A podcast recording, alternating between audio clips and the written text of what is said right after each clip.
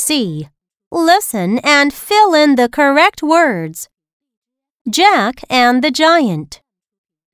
Mom came in and kissed Jack. Jack yawned and smiled. Now Jack is in the classroom. Their teacher is teaching spelling and counting. It is art class. Jack and his friends are drawing. Jack draws two snakes, three lambs, and a giant, and then he plays with toys. Suddenly, Jack heard a loud noise. Thump, thump, thump. The giant is coming. Jack's good friend, Roy, crawls under the desk, shakes Jack, and shouts, Jack, hide! The giant ate the lambs and snakes. Just then, the giant is coming near Jack.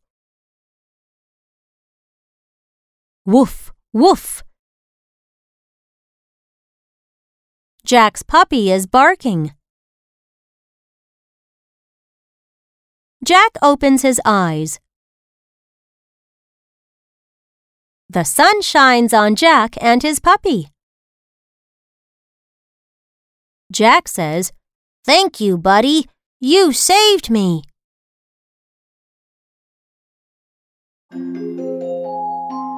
Jack and the Giant. Mom came in and kissed Jack. Jack yawned and smiled. Now Jack is in the classroom. Their teacher is teaching spelling and counting.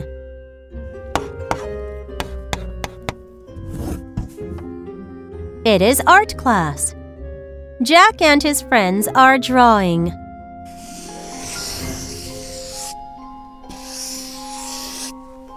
Jack draws two snakes, three lambs, and a giant, and then he plays with toys.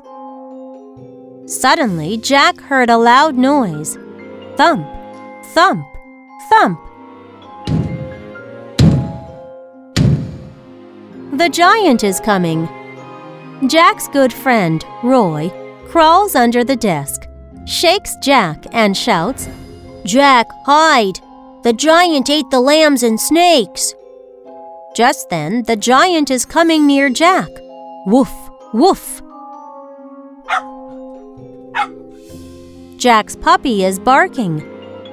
Jack opens his eyes. The sun shines on Jack and his puppy. Jack says, Thank you, buddy. You saved me.